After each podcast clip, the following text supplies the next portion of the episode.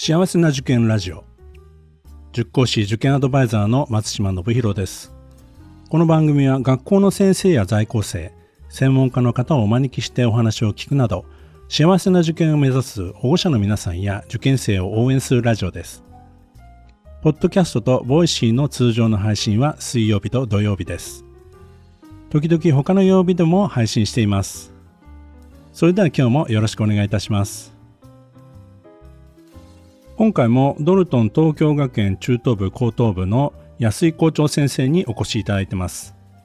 それではどうぞ。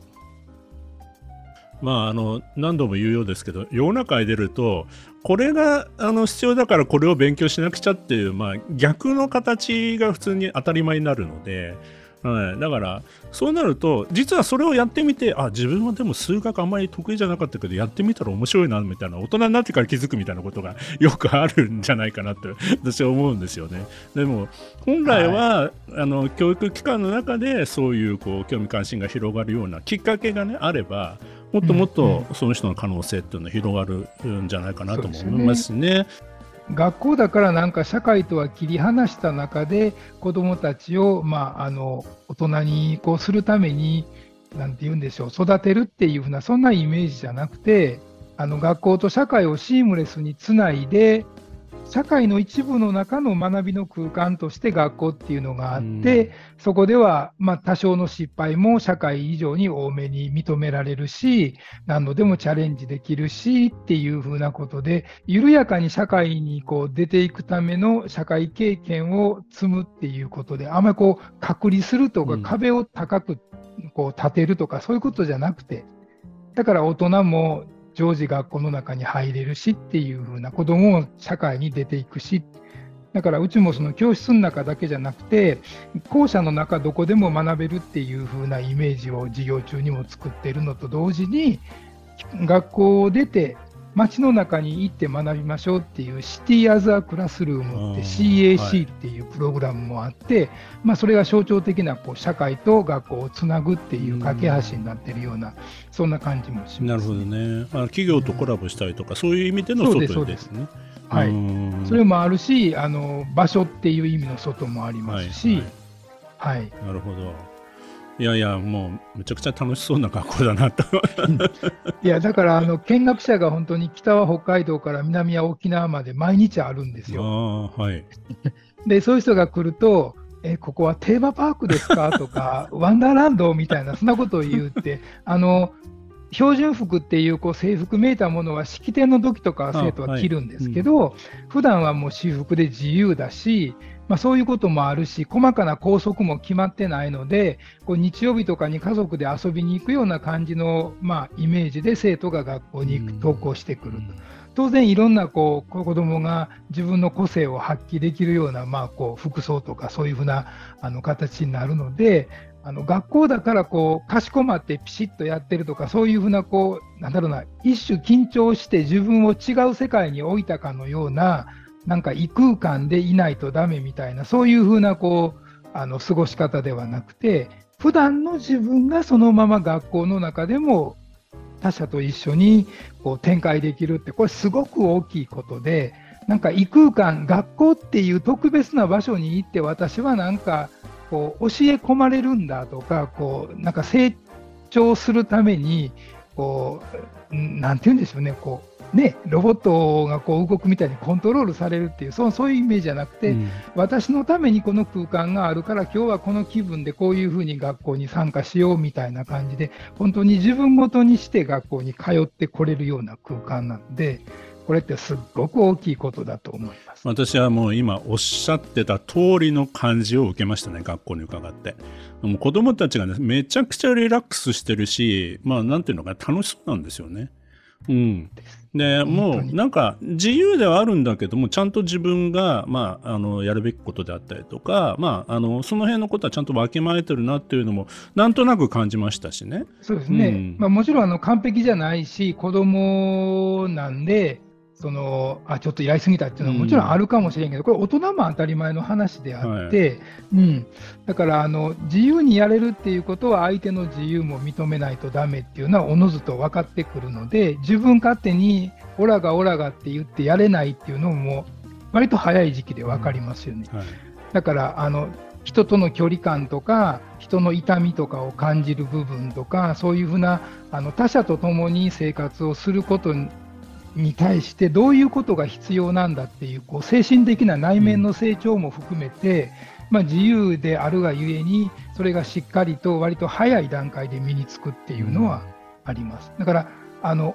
表面だけこういい子ちゃんにするっていうふうなことや本当にいい子ちゃんになれるみたいな。うんなるほど。そんなイメージかと思います。本当ですね。あの、伺った時にも、いろんなこう、授業が始まるタイミングだったんですけど、あの、先生から、これからオンライン英会話やりますから一緒に参加しませんかとかいう、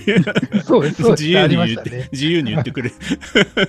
いろいろ声かけてくれたりとかしました。はい。まあ全然そこに違和感も生徒たちもなくて。うん、はい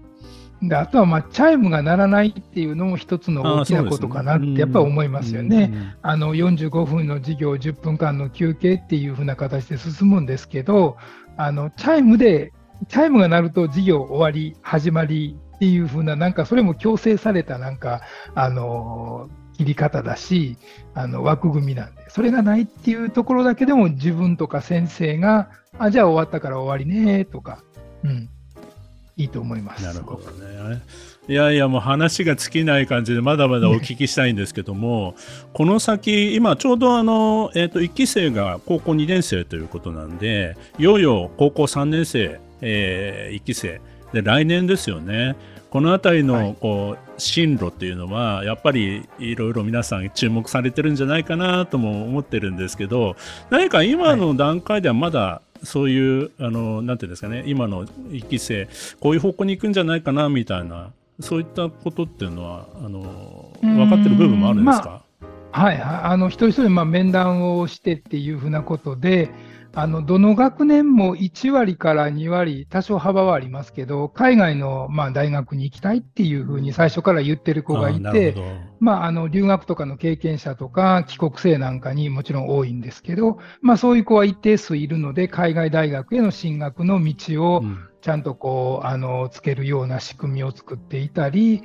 あとはまあ普段探究的な学びをやってるので、今いわゆる昔だったら AO 推薦って呼ばれる総合型選抜っていう風なので、大学にチャレンジする子がやっぱり圧倒的に多いと思います。なるほどね。そうだと思いますね。うん。でもとはいえ、それだけで、まあ、みんなが入れるっていうことももちろんないと思いますので、一般で受験する子ももちろんいます。でそのためにあの高等部のカリキュラムっていうのを選択の幅をむちゃくちゃ広げていて、はい、で多くの学校だったらもう学ぶ教科って学校である程度決められていて理系文系ぐらいでこう選択が分かれると思うんですけど、はい、あのドルトンの場合は子どもたち一人一人が自分の時間割を作れるように国が決めている必修の教科以外はすべて選択です。なので、自分の進路希望に合わせて必要なものは取るし、まあ、いらないねって思うのは取らなくてよい。なるほど。まあ、そういう選択もできるし、国が決めてる74単位っていうので、高校は卒業できる要件があの決まってるんですけど、多くの学校はまあ、それを90何単位とか100単位近く取らないと卒業できない仕組みになっていて、それはあの、まあ、共通テストを受けて大学に行くっていうための,、まあ、あの仕組みなんですけど、うちの場合は必要な子はそうするけども、そうでない子はそうじゃないので、こう大学みたいに途中の時間割のコマがポコポコっと空いてると。うんうん、で空きコマがあったら、ラーニングコモンズで自習をするとか、自分の学びを子どもはやれるようになってるので、だから高校になるともっともっと自由度が高いっていうのも将来の自分の6年間ドルトンで過ごした後の出口から先のことを考えて自分でこう描けるようなそんなイメージになってるって感じです。はい、まあ、本当にこういういろんなお話を聞いてるとそこにいる先生方まあいろいろこうまあ、大変だなというか学び続けなくちゃいけない部分たくさんあるんじゃないかな、ね。はい、うん、でもそれって大事なことで、大人が学んでる姿を生徒の前でこう見せるっていうか、うん、あ先生もちゃんとやってるやんみたいなことがあると、うん、その教科の専門性だけで語れる先生像じゃなくていや、趣味ではこんなことやってますとか、その理科の先生がめっちゃ英語が上手だったりとか、音楽がすごくこうできたりするっていうのも生徒が生で見られたりもするので、まあ、うちの場合は教科の、まあ、授業のスキルとか、そういう教え方がうまいっていうのももちろん大事な要素ですけど、それ以上に、生徒の前に教室に行った時に人間としてあこの先生のようになりたいとかあこんな大人って素敵だなっていうふうなものをこう醸せるようなそれを見せられるような先生で追ってほしいって言ってるので、まあ、普段から面白い先生が学校の中でも自分のその素の自分を出して授業をしてる、うん、そんなイメージかもしれない。はい、本当ですね。なんか会う先生方もなんかすごくリラックスされてて、まあ、声かけていただいたりとか、まあ、何でも答えていただけましたし。そうですね。えー、はい。なんか、先生も自由だしね、うんうん。まあ、ある程度そのアサイメントの話でも、先生方の中でもある程度こうねあの決められる部分というのもあるというふうに伺ってるんで。そうですそうです、うん、であの毎年も決めたからこれを続けましょうじゃなくて決めてやってみたけど合わなかったらすぐに改善するとか本当にフレキシブルに学校のいろんな仕組みも見直すっていうのが、まあ、うちの文化になっているのでこうこれをやらねばずっと継続して守り続けてっていうももちろんそれも大事なんだけどやっぱり目の前の生徒とか社会の動きに合わせて学校も柔軟な部分をたくさん置いておくっていうのも大事かなと思うのででその柔軟にやるっていうことをめちゃめちゃ楽しむ。先生も生徒も楽しむまあ、それがあの一番のその学びのモチベーションを上げる肝かなと、うん、いや本当におっしゃる通りだと思います。先生がやっぱり楽しんでいる姿を見ないと、子供はなんか、なんかそれを見てると何々何が楽しいのっていうふうに寄ってきたりとかね。そうですよね。はい、まあ、それはすごい大事だなって、まあ、はい、私たちもその塾講師としてですね、やっぱり子供たち、特に小学生相手なんですけども、ね、やっぱりね、特に小学生ぐらいだと、先生が楽しそうにやってることに対しては、ちょっとやっぱり、ね、何何って 聞いてくる子供で、ね、うん、そういったところでやっぱりみんなが楽しくやれるっていうところはね大事だなとは思いますね。はい、本当に本当に、うん、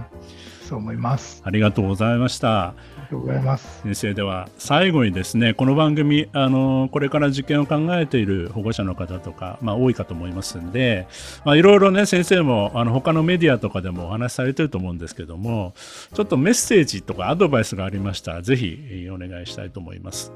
はい。あの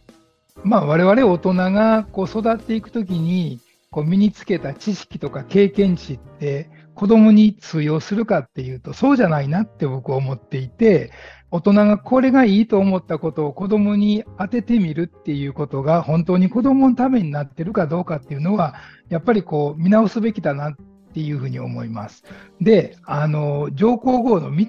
智子さんが自分の子育ての時に言われた言葉って結構これ、あの、ウェブでも検索すると出てくるんですけど、あの、どんなことをおっしゃったかっていうと、幸せな子を育てるのではなくて、どんな境遇に置かれても幸せになれる子を育てたい。うん、この幸せな子と幸せになれる子っていうのの違いっていうのは、自分の意思、行動が原点になってるかどうかっていうことなんですね。うん、だから幸せに、この子を幸せにしようと思って、我々親とか大人がこれも用意しました、こうしなさいよ、この方がいいよって手取り足取り子供にやるって、もちろんそれも愛情なんだけれど、それをやり続けることによって子供はその与えてくれるものを待ってるわけだし、その形にいつまでもこう続けてなれようとする。そうじゃなくて、突き放すとか時には、ほっとくとか、自分で考えなさいって言って、親から子供を離すまあ、そこで自分の意思でどうしようとかどうしたらいいのかなって子どもは考え始めて幸せになれる部分を自分で獲得していくのでそういうことをやっぱりするっていうことを常日頃から意識して親だから子どものためにしなくっちゃあちょっと待てよこれ子どものためになるかな手を出すんじゃなくて、今手引いとこかみたいな、そういうふうなことをちょっと家庭でもするだけで、多分子どもの内面的な成長とか、思考の深さとかは全然違ってくるなっていうことを改めて思います。本当に先生、あの素敵なアドバイスありがとうございます。いえいえいえ。